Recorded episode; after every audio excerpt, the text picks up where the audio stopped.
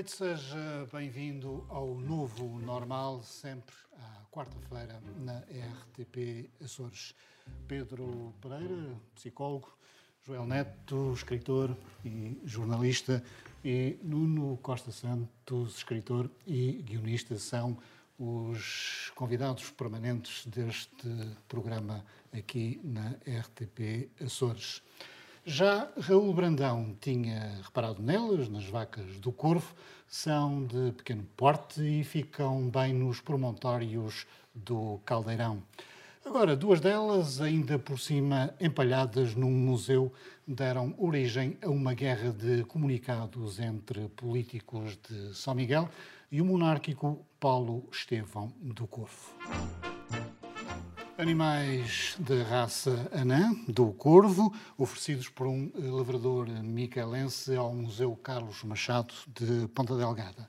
Agora, por sugestão do PPM, a Secretaria da Cultura quer transferir um destes exemplares para o Ecomuseu do Corvo.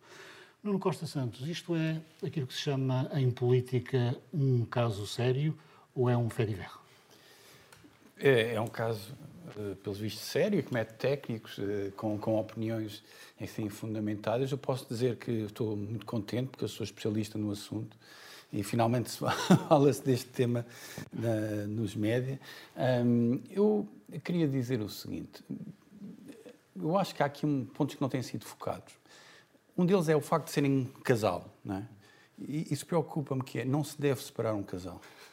Uh, ainda por cima, um casal que está junto desde o século XIX. Portanto, é. acho que é um ponto que, que devia ter, ser tido em conta. Por outro lado, eh, eu acho que eles deviam ir só quando começassem as, as viagens a 60 euros. Porque, porque vai começar agora em junho, não é? E é mais barato em família. É mais barato em família. Eu, eu por acaso, ia perguntar aqui ao colega do guichê do meio, é? porque agora temos aqui uns, eh, uns guichês, eh, que é psicólogo. Uh, ia perguntar precisamente isto: se separar os animais uh, não é problemático. Bom, não há estudos uh, em relação a animais empalhados, por isso não sei bem. Mas, mas eu também, também disseste que eras especialista, eu também tenho uma pós-graduação intensiva em curadoria de museus e, portanto, acho que é importante avaliar isto de forma séria. E o facto de um, ehm, estar a pensar em transferir um animal empalhado para outra ilha uh, está a dar um problema que é desnecessário, porque é, pela terceira vez muitos animais empalhados, mas só a cabeça, é, touros principalmente. Faça-se o mesmo com este exemplar. Pode-se cortar a cabeça e um lado fica na Ilha do Corvo e o resto do corpo fica na, em São Miguel. E depois, quando for preciso, volta a colar-se. Penso que ficaria resolvido o problema. Joel, há a pergunta um... séria é para mim, portanto. É isso, é isso. É. Há aqui um sentimento de pertença que, apesar de tudo, também não deve ser hum, descurado. Aliás, curiosamente, houve o PS pronunciou sobre o assunto, o deputado da Iniciativa Liberal, eh, Nuno Barata, também se pronunciou sobre o assunto, ambos eh, contra a transferência eh, do animal para o corvo. Há, da parte do PSD, alguma aceitação da, da ideia um, isto, no fundo, é uma divisão política ou é um entendimento diferente deste sentimento de pertença? Bom, eu acho que, que, que nós, nós sabemos uh, uh, o, tema, o, o, que verdadeiramente vale um tema quando a, a, a, opinião mais sensata e mais articulada é do Dr. Nuno Barato, da Iniciativa uh, Liberal. Eu creio que, que se se trata de uma, de uma transferência temporária, por que não? Sempre se fizeram transferências de de peças de arte toda, de toda de peças de arte e de peças museológicas entre museus para exposições temporárias. Se for uma transferência definitiva, é que me parece mal, evidentemente. Uh, faz muito mais sentido, aliás, o Corvo uh, exibir os animais vivos, como disse o, o Duarte Melo, o, o, diretor do Museu de, de São Miguel, até porque o Museu do Corvo é um ecomuseu o seu objeto é, um é o ecossistema, são as pessoas, são as casas onde vivem, as atividades que desempenham e a maneira como tudo isso dialoga com, com o, o mundo natural, nomeadamente uh, as vacas. Faria mais, muito uh, mais sentido, mas a verdade é que se nos vamos pôr a discutir esta questão, mais vale uma vaca para cada lado. A decisão uh, salomónica. Mas já agora vale a pena dizer à, à próxima, à, ao, ao, próximo milionário que decidir ofertar, seja o que for aos museus dos Açores, que o melhor é virem nove peças sempre, uma para cada ilha. E já agora fazemos também nove capitais europeias da cultura, uma em cada ilha, que é para depois não, não estarmos a assistir a estas decisões a que assistimos esta semana. Muito bem. Este tema revelou o sentido de humor muito peculiar do deputado Paulo Estevão, do PPM. Estas uh, imagens e estes cartoons uh, foram colocados na rede social Facebook pelo próprio uh, deputado Paulo Estevão. Joel, um deputado que ao menos leva a sério a brincadeira. Sim, eu, eu aprecio muito quando, quando há sentido de humor da parte, da, da parte dos políticos. Lamento é que, infelizmente, haja tão pouco e, e tão poucas vezes, são, são exceções. Eu penso que a política e o sentido do humor raramente conseguem casar bem. Desde logo porque as pessoas uh, estão. A política partidária, as pessoas vêm dos partidos, chegam à, à política ativa, à atividade política efetiva, digamos assim, já deformada pelos partidos, que são são polos de luta intestina, para usar a expressão do Dr. Jaime Gama, uh, em que as pessoas efetivamente, salvo raras exceções, se detestam umas às outras. Eu já estive num partido, uh, sei que os outros partidos são iguais, as pessoas detestam-se. A última, a última detestam os adversários políticos e não, também os... sobretudo, sobretudo aqueles com quem cabe uh, mudar a vida pública dos Açores ou de Portugal, ou seja, ou seja, de que região de Portugal for. E, portanto, quando alguém uh, consegue suplantar esta triste condição, ainda assim revelar sentido do humor, eu saúdo com, com grande alegria. Portanto, um abraço para, para o Paulo Estevão, que aliás é uma Pedro, achas que, os, eh, que há políticos que, que têm a ideia de que nasceram para nos salvar, eh, sem que nós tenhamos pedido para ser salvos, não é? Sim, isso é importante. Eu penso que sim, a maior parte, penso que terá esse, esse desejo, às vezes benéfico, depois as ações não são propriamente as melhores, noutros, noutros sim. Mas eu, eu, eu acho que faltou aqui, em relação a esta, a esta questão, uma solução que também é retirar ADN de, do animal empalhado e, à maneira do Parque Jurássico, criar uma série de as tais nove vacas uh, que, que, poderiam ser distribuídas pela, pelas novilhas. E isso eh, levaria à inovação tecnológica também. Uh, quanto ao sentido do humor, também é preciso perceber. O, o cartoon é, é, um bom cartoon, como diria outro, mas não é, não é também muito ofensivo, por isso é fácil rir. Eh, quando os cartoons fosse, quando eh, é bonito é vê-los rir. O cartoon é, é, do António Pedroso, Sim, que já é foi político, já foi deputado uhum. e que fez alguns cartoons que os colegas não gostaram. Sim, sim, e por aí há este bom precedente. mas eu gosto, gosto de ver quando a coisa aperta a sério, quando até nós nos sentimos. Este foi um bocado longe demais, eles, eles, aí conseguem se rir. André Carrilho. Não, a primeira queria dizer que eu tenho a boa consideração o Nuno Barata, acho que ele tem feito um, um ótimo num ótimo lugar. E hum, eu acho que o Paulo Estevam sabe usar muito bem o humor. Uh, ele utiliza o humor como arma. Uh, e ele também sabe rir-se de si próprio. Uh, nesse sentido, pronto, realmente não é. é monárquico, não, aí. não tenho nada contra os monarcas, sou, sou um pluralista.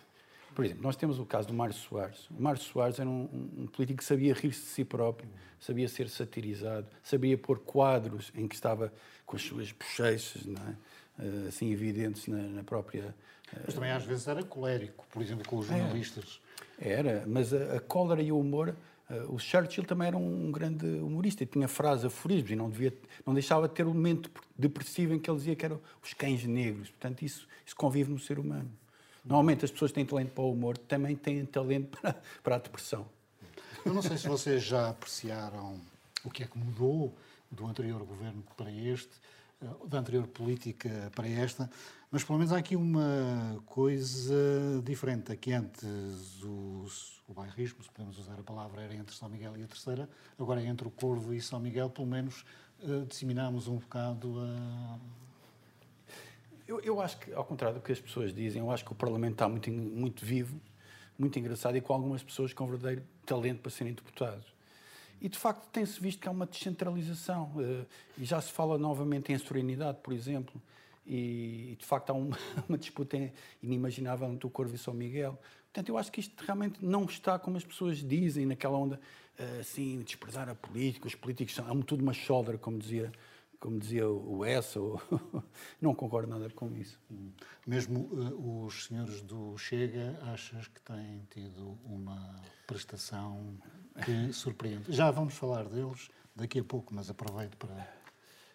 Quer dizer, eu não, eu não vou estar aqui a fazer as análises que toda a gente faz. Uh, quer dizer, cada um, para um é diferente do outro, não é? Uh, mas, enfim, sei que eles são motivo de gozo na própria Assembleia têm tentado manter a sua dignidade. Eu acho que eles estão vinculados a um partido com uma pessoa que realmente merece todas as censuras, que é uma pessoa de respeito à democracia, eh, sob o ponto de vista da decência. É uma pessoa indecente verbalmente para outras pessoas e isso não merece, merece qualquer consideração. E eles deviam passar, pensar nisso, se têm, se têm consideração pela, pela comunidade em questão.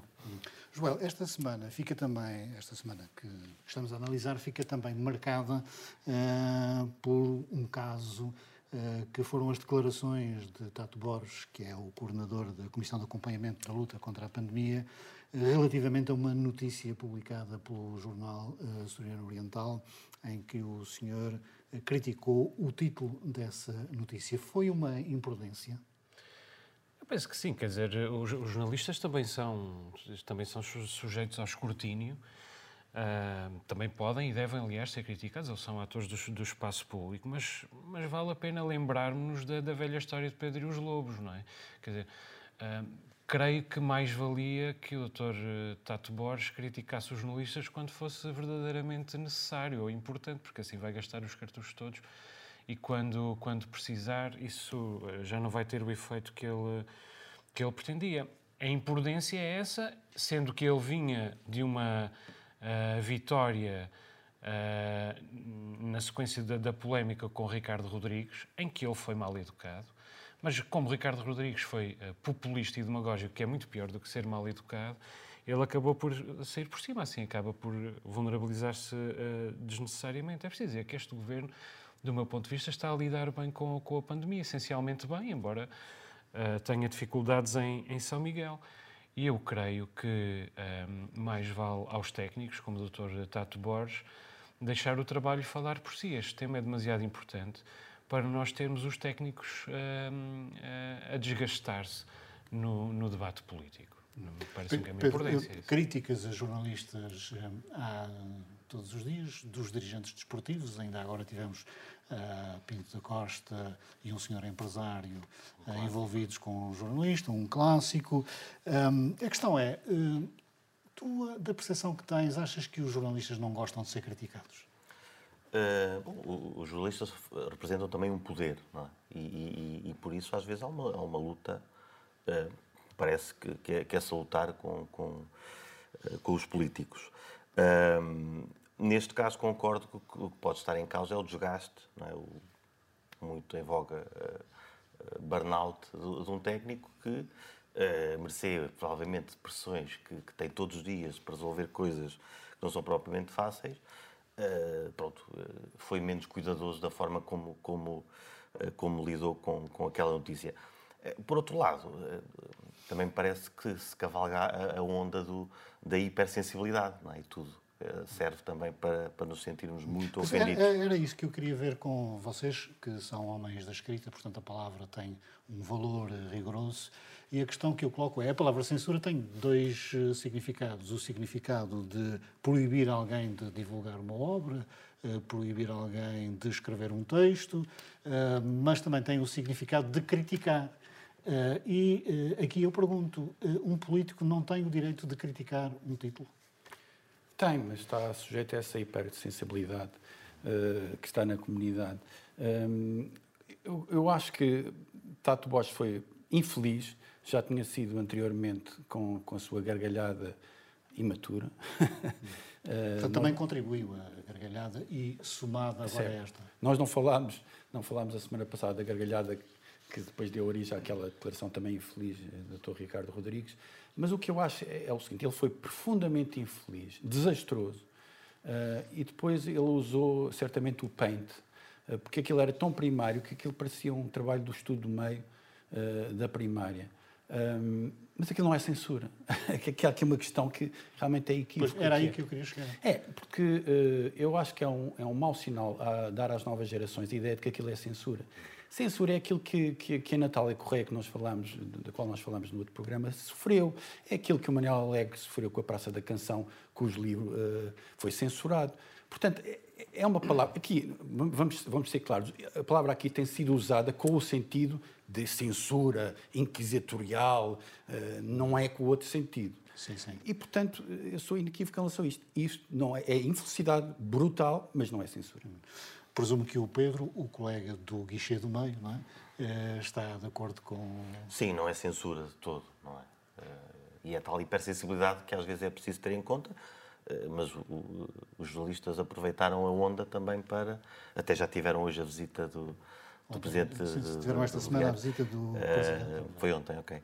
E, e, portanto, eles Digna, aí saíram por cima. Digna do Marcelo, quase, é? uma jogada que nós veríamos do Marcelo, no, depois de ter havido uma. Em relação a isso, é importante, é importante dizer que saiu agora o, o índice de liberdade de imprensa do World Press e, Portugal está orgulhosamente no top 10, eh, com mais dois ou três países europeus, os alemães, nem a França nem a Espanha conseguem estar lá.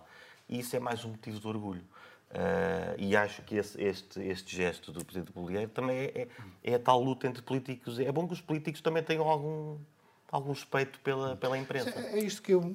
Como é que tu vês, como jornalista, eh, como é que analisas esta visita de um presidente do governo a um órgão de comunicação social com o objetivo claro de reconhecer que o seu técnico tinha cometido um erro? Sim, acho que, acho que é, é de louvar mas que também traz uh, vantagens que transcendem a, mera circunstância e, portanto, é uma atitude duplamente inteligente da parte de um político, mas é a atitude de um político. Sim, não e é uma atitude. Não.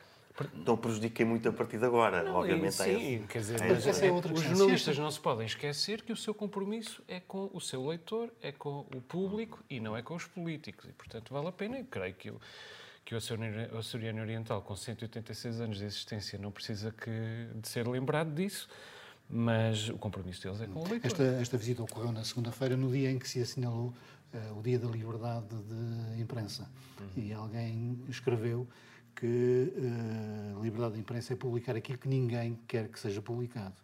Uh, sim e não. Uh, liberdade de imprensa é publicar aquilo que ninguém quer que seja publicado e também é publicar aquilo que toda a gente quer que seja publicado é publicar aquilo que cabe ao jornalista filtrar com a sua consciência, com a sua cultura, com a noção das proporções. É para isso que nós lhe pagamos. Os jornalistas não existem para afrontar o poder. Os, existe, os, jornalistas existem para dar notícias. Às vezes afrontam o poder, às vezes não afrontam o poder e fazem na mesma boa consciência. É o que devem fazer.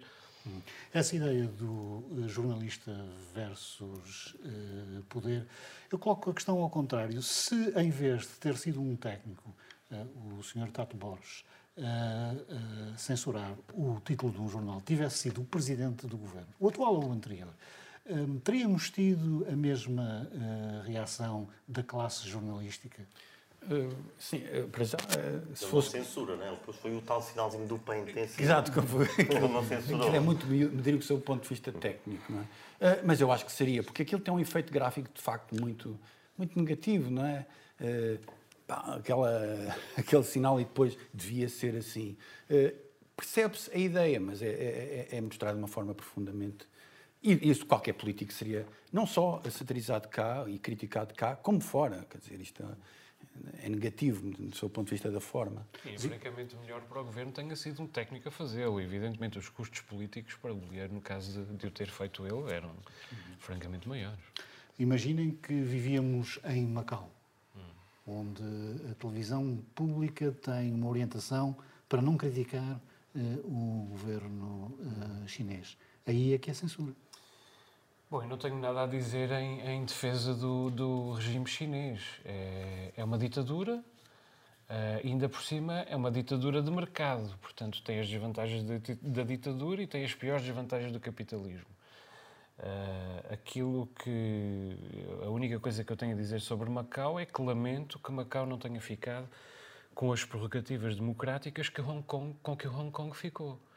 Uh, o que significa, parece-me que significa, que nós não deixámos lá um legado de massa crítica como os ingleses deixaram em Hong Kong. Pelo menos é essa a leitura que eu faço a estes milhares de quilómetros de, de distância. Oh Pedro, estamos perante um título que é factual, ou seja, o que o título do jornal dizia era Ponta Delgada está vazia por causa das eh, restrições à Covid, mas a verdade é que essas restrições têm um motivo, que é o facto de as pessoas não terem, terem tido o comportamento adequado. Isso não tem sido discutido muito uh, nos mídias. Há alguma explicação? Das pessoas não terem tido o comportamento adequado? E de não haver uma grande discussão sobre isso?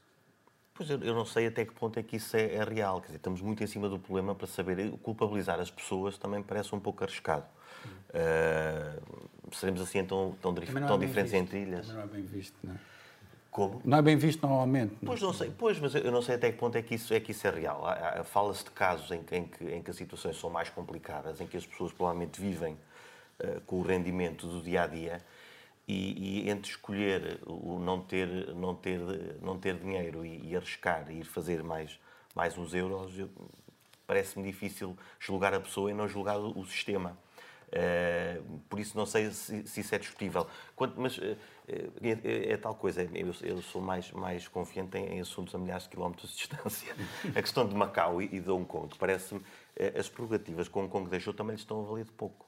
É? A China vai trucidá-las e pronto. Eles tinham até 2030 não podiam fazer o que estão a fazer. A verdade é que estamos todos muito nervosos um, eh, e com esta situação da pandemia, com as vacinas, há vacinas, não há vacinas.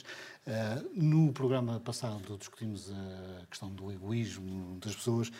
O certo é que estamos bastante longe da Índia, por exemplo, onde há 18 milhões de infectados e onde não há oxigênio uh, uh, nos hospitais. Ninguém consegue imaginar o que é que isso é. Exato, estamos a falar do, do maior produtor de vacinas, não tem vacinas suficientes para a sua população.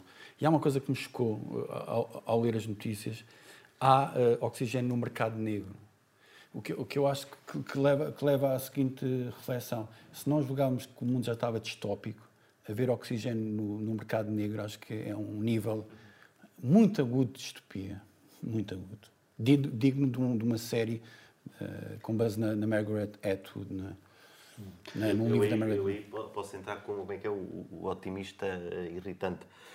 o facto de haver oxigênio, a situação está, está terrível, é? mas o facto de haver oxigênio se fosse há, há, umas dezenas de anos atrás, não haveria nem nem os hospitais e as pessoas estariam a morrer ainda, ainda em mais quantidade. O que isto não, não implica que, que, a coisa esteja boa. Mas, é, mas a distopia. Mas o oxigênio no mercado negro não achas assim. É porque é possível. Porque estamos num momento. Certo, mas órgãos é também, órgãos também, também é possível. Mas é, o país tem que fazer essa evolução. É o capitalismo tem... dos órgãos, acho. Pois, o, o país... país... tem que fazer essa evolução social e moral país, e ética. O, o, nosso está a desconfinar, as coisas parece que não estão a correr bem. O teletrabalho foi um, prolongado um, até meados do mês de maio como uh, obrigação. O teletrabalho é é uma revolução, mas também é um pau de dois bicos para os trabalhadores. Bom, o teletrabalho é uma revolução uh, em termos de massas, porque o teletrabalho no existe... Caso, vocês já são teletrabalhadores? Sim, eu sou teletrabalhador há 15 anos e sou e muito feliz Café, com isso. trabalhadores também. É. mas o, mas o, o teletrabalho existe desde os anos 70, quando ainda nem havia internet, nem havia computadores pessoais, nem havia sequer aparelhos de fax foi criado no início dos anos 70. Esse conceito, esse ideal de trabalhar em casa, segundo a lógica da, da máxima liberdade, máxima responsabilidade, uh, que eu, que, que, eu, com que eu concordo inteiramente. Sou, sou uh, apaixonado do, do, do, sou entusiasta do teletrabalho. É claro que sei que o teletrabalho não é para todas as atividades, não é para todas as, nem é para todas as pessoas, inclusive dentro da mesma atividade. Não pode ser imposto pelos patrões aos funcionários, nomeadamente quando a ligação entre as duas partes foi estabelecida antes, antes do tempo, dos tempos do teletrabalho. Agora, tem muitas, eh, tem eh, muitas vantagens. Eu fiz aqui uma pequena lista, a gestão do tempo, de acordo com as necessidades, eh, as diferentes necessidades da vida, o que permite, por exemplo, mais tempo para a vida familiar, menos despesas, menos tempo perdido em transportes, menos tempo perdido em reuniões inúteis que se fazem nas empresas.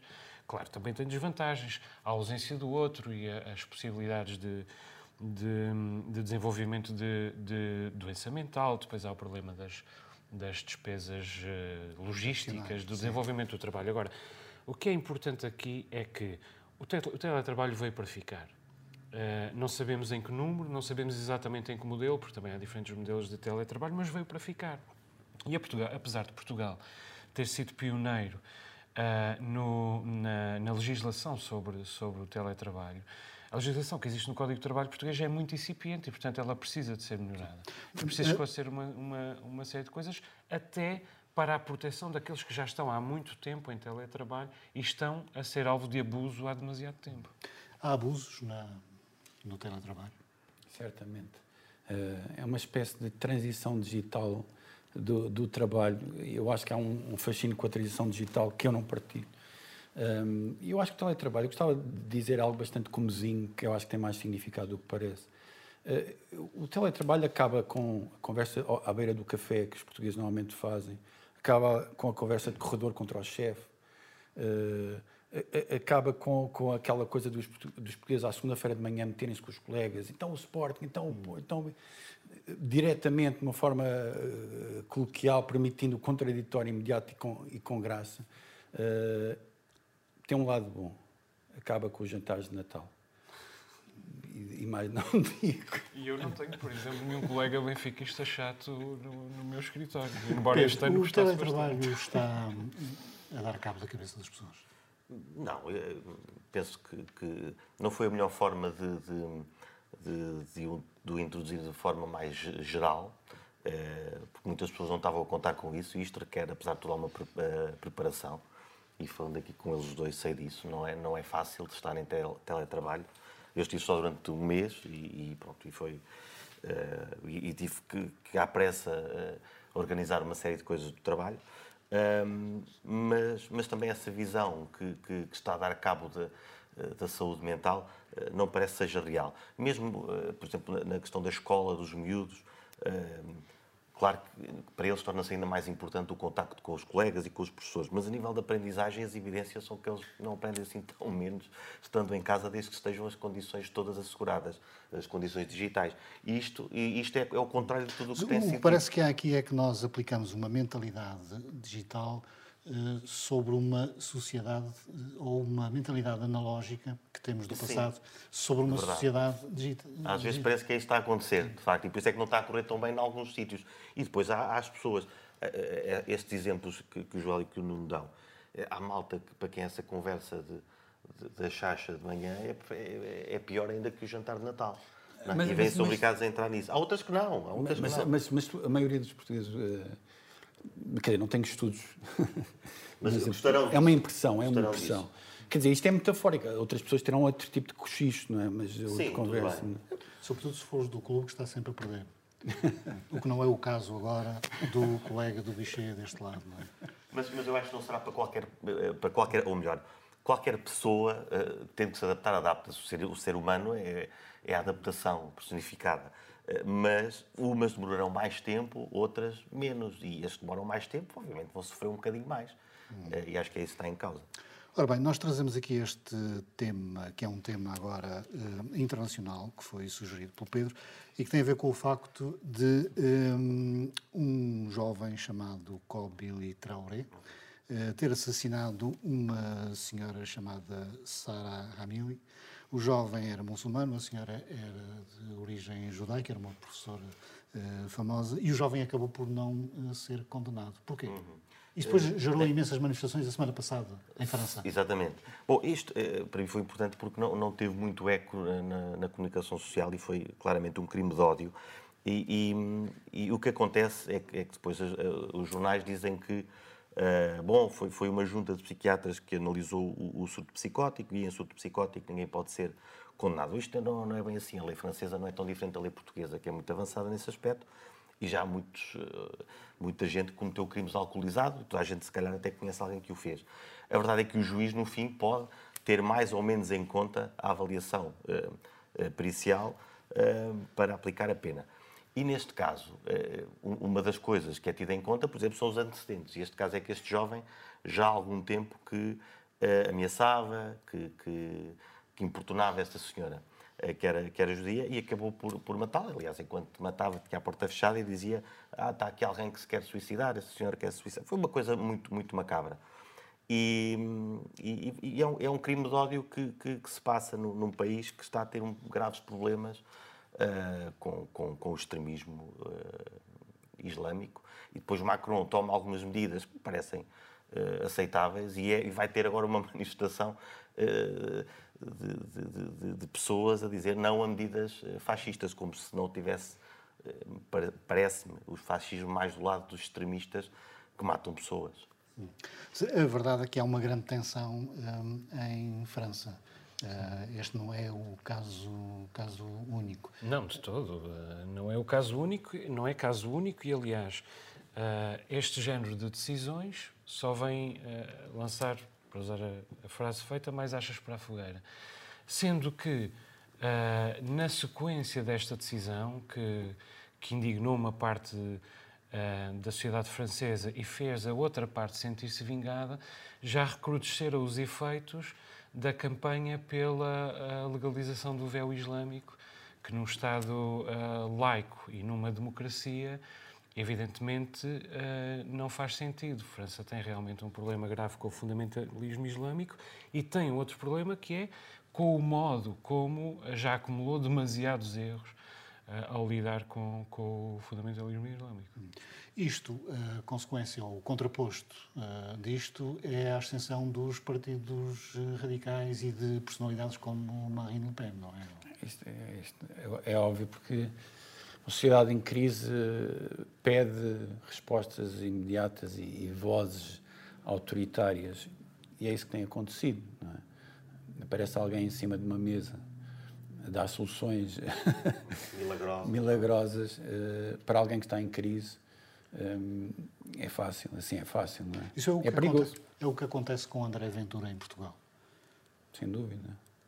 Não Mas é uma pequena escala, porque as sondagens Sim. indicam que Marine Le Pen pode ganhar realmente as próximas presidenciais francesas. O, caso, o, caso o Ventura ainda é um epifenómeno, com uma expressão pois, eleitoral... Pois, é Portugal, além daquele indicador fantástico da liberdade de imprensa, temos também o indicador de, de, segurança que Portugal volta a estar no, no top 10. Isso, isso é, é, é, um engulho para o Ventura, não é? Porque se Portugal tivesse problemas de segurança, então ele aí onde é que estaria?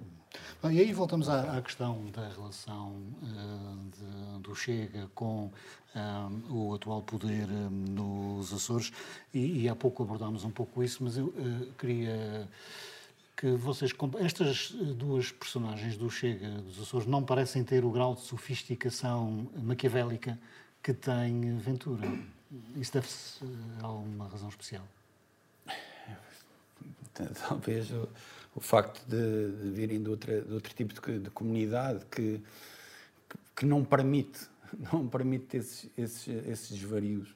Uh, mas eles, como disse, fazem parte de um partido inacreditável. Portanto, isso não, não os ilima desse, desse, grave, desse grave erro e que prejudica os Açores, que é um partido nacionalista. Portanto, isto é tão óbvio, não é? É um partido que uh, não tem da autonomia um entendimento que os outros uh, partidos têm. Uh... Eu acho que eu ainda não percebi bem qual é, é o entendimento que eles têm da autonomia sequer, que acho que é o mais grave. Parece que há um, um entendimento aqui nos Açores que não coincide com o entendimento nacional. Pois é, daí é que eu continuo ainda, ainda confuso. Aliás, é confuso em relação a muitas coisas do, do partido, uh, do seu liberalismo extremo, por um lado económico, depois o conservadorismo uh, de costumes uh, do outro lado. É, é, um partido, acima de tudo, confuso e por isso era bom que, que se calhar houvesse pessoas que fazem parte do partido e que olhassem para isso e fizessem o seu caminho. Hum. Como é que analisas esta personagem que é André Ventura e como é que a comparas com as duas personagens que agora temos no Parlamento Regional, que também não se entendem muito bem, ao que parece? Eu, eu não estou preocupado com, com, os dois deputados do Chega a nível regional, a não ser uh, no, no, no facto de eles terem representado a entrada do Chega no, no arco do poder. Essa é que é a minha a minha única, a única preocupação. Mas a imprensa do continente tem hipervalorizado isso também, não? Eu não acho que seja, que seja uma hipervalorização. O que aconteceu nos Açores é grave, uh, do, do, meu, do meu ponto de vista. Um, eu creio, eu teria preferido uh, que uh, o PSD ganhasse as eleições uh, sem o apoio um, do, do, Chega, que, que, conseguisse formar governo sem o apoio do Chega, um, ou que uh, eventualmente se entendesse com, com, o PS. Até isso me parecia mais natural isso, do isso que. Seria o melhor. Isso seria o melhor. Um, bloco central. Embora, uhum. embora, embora evidentemente, uh, muito difícil. Eu li, esta, eu li a entrevista do Dr. Jamal Bolheiro ao, ao Expresso. É uma entrevista muito interessante. É a entrevista de um, de um estadista e que realmente peca sobretudo por... Ele é conciliador. É um, um, um lado que eu gosto dele. Uh, e que peca sobretudo por a determinado momento, não apenas uh, falar em defesa do Chega, mas quase falar uh, pelo Chega. Isso, isso é, é bastante grave. Eu tenho muita pena realmente que os Açores tenham, tenham representado a oportunidade de entrada do Chega nesse, no, no, no arco, da, no chamado arco da, da governação e espero francamente que nas próximas eleições o PSD ganhe as eleições, podendo-se dispensar deste, deste, deste apoio, porque os Açores precisam que o PSD e o PS alternem entre eles oito anos de poder. 24 anos outra vez não, por favor. Já se viu no que é que, no que, é que resulta. E, por outro lado, quatro anos é pouco. Agora, hum, eu gostava que uh, uh, o Chega não, puder, não fizesse parte desta equação, mas é preciso dizer que o Dr. José Manuel Bolheiro tem razão numa, numa coisa, que é o PSD Açores não é nem sequer o PSD, é o único partido que está a normalizar o Chega. Ele disse que o caso PS contrário, normalizou quando... Sim, mas caso contrário, não estavam todos os, partidos, os líderes partidários da direita portuguesa convocados e com, e com presença confirmada para a, a, convenção do Movimento Europa Liberdade no final de maio em Lisboa, onde André Ventura é uh, um dos oradores e o mais estrepitoso desses, desses oradores. O Congresso do Movimento Europa Liberdade é uma federação, uma federalização da, da direita e todos estes partidos, e inclusive vários deputados, uma parte do PS, estão a normalizar o Chega. Portanto, não, não se trata apenas do PSD Açores. Eu, eu tenho acompanhado o percurso do Sérgio Sousa Pinto, por exemplo, eh, em termos públicos. E é interessante a posição dele, eh, que é questionável, mas, mas é interessante e tem muito a ver com o facto de ele gostar muito do Soares. O Soares defendia algo radical, que era possível dialogar com os terroristas. É? E, o Sérgio Sousa Pinto defende. Isto não, é, não são terroristas, mas. Mas não vai haver diálogo com André Ventura, ele vai simplesmente ser orador. A certo. plateia vai estar alinhada à frente de, de André Ventura a ouvir todo o tempo que ele quiser falar. Eu acho que a normalização do Chega já, tem, já está a ser feita há muitos anos e ainda o Chega estava formado. Nós sabemos pessoas, todos os quadrantes políticos, que à boca fechada diziam coisas que o André Ventura diz e que as pessoas até achavam bem.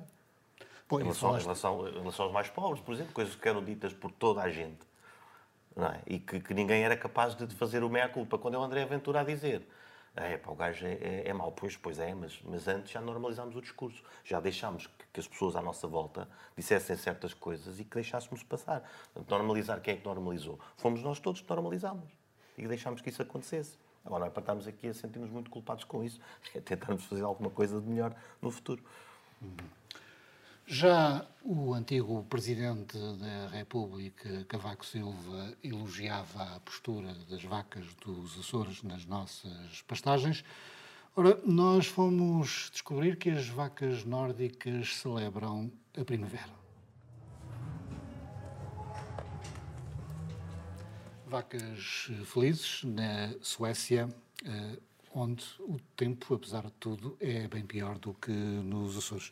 Pedro, não sei se gostas de touradas ou não, não temos touradas há um ano, uh, há uma perspectiva delas voltarem, o que é para os toiros um problema, porque eles estão refastelados nas pastagens há um ano sem fazer nada, não é? Estão-se consolando, não é?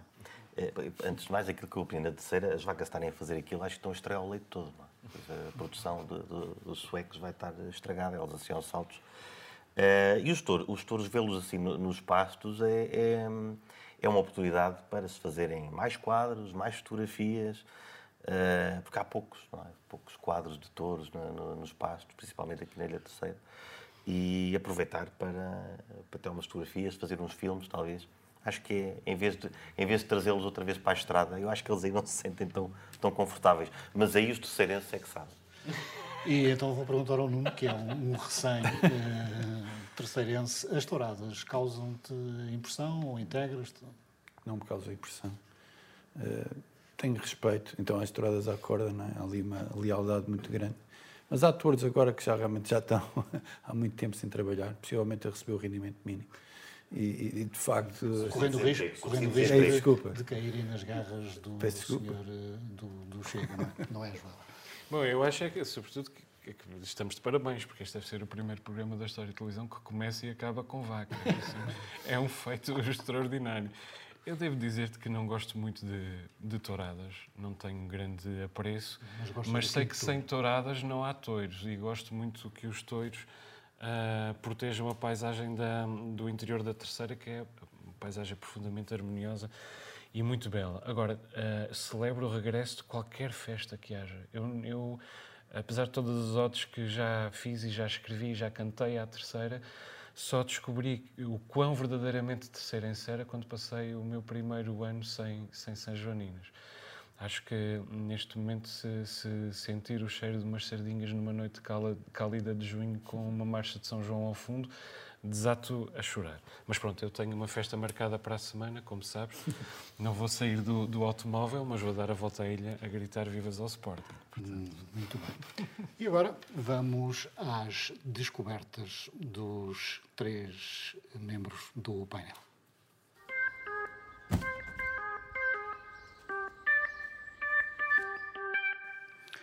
Nuno, eh, a tua descoberta é o sushi, ou um restaurante de sushi. É verdade. É aqui perto, né?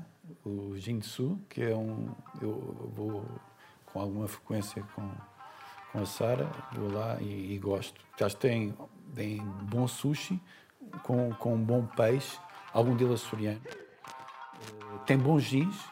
Uh, e, e, e, na verdade, se não tiveres muito dinheiro, podes ir comer um ramen e um, uma cervejinha.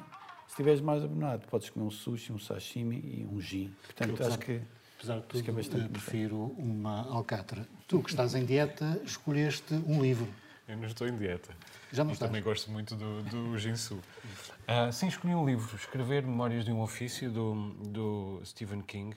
Stephen King esteve muito tempo uh, acantonado na, na, literatura de género. É um, um tremendo uh, contador de histórias. Uh, felizmente foi recuperado, ganhou o National Book Award dos, dos Estados Unidos. Uh, e as histórias dele são extraordinárias metáforas para, para a violência e a brutalidade que se pode esconder por detrás do, do, do maior bonacheirão que nós encontramos uh, na rua. É preciso dizer que um, ser um grande contador de histórias, de histórias não é uma pequena qualidade foram as histórias que permitiram ao Homo sapiens chegar até aqui, a capacidade de contar histórias, de construir mitos. Foi porque uh, os, os, elementos, os, os, as comunidades Homo sapiens se souberam abrigar, abrigar sobre esses mitos que um, constituíram a coesão que nos trouxe até aqui e nos permitiu sobreviver a espécies uh, humanas muito mais uh, poderosas e fortes fisicamente do que nós. E Stephen King discorre sobre o gesto de contar histórias uh, melhor do que qualquer outra pessoa neste livro extraordinário Escrever Memórias de um Ofício. Pedro, e depois desta extraordinária lição, não é? tu escolheste um site que se chama Beautiful News. É isso. É, é um site que, que descobri há relativamente pouco tempo e que todos os dias atualiza as coisas de boas que estão a acontecer no mundo.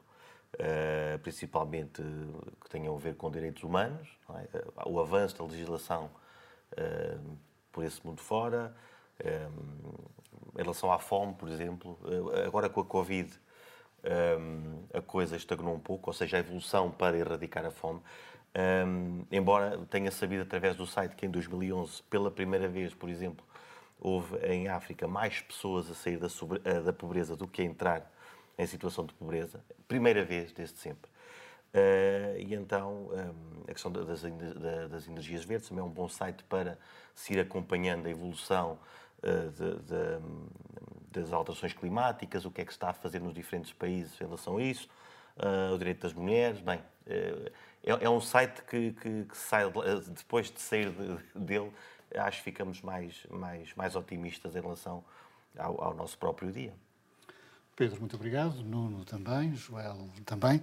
Termina aqui o novo normal. Estamos na RTP Açores sempre à quarta-feira à noite para dizer o que ainda não foi dito. Boa noite, até para a semana.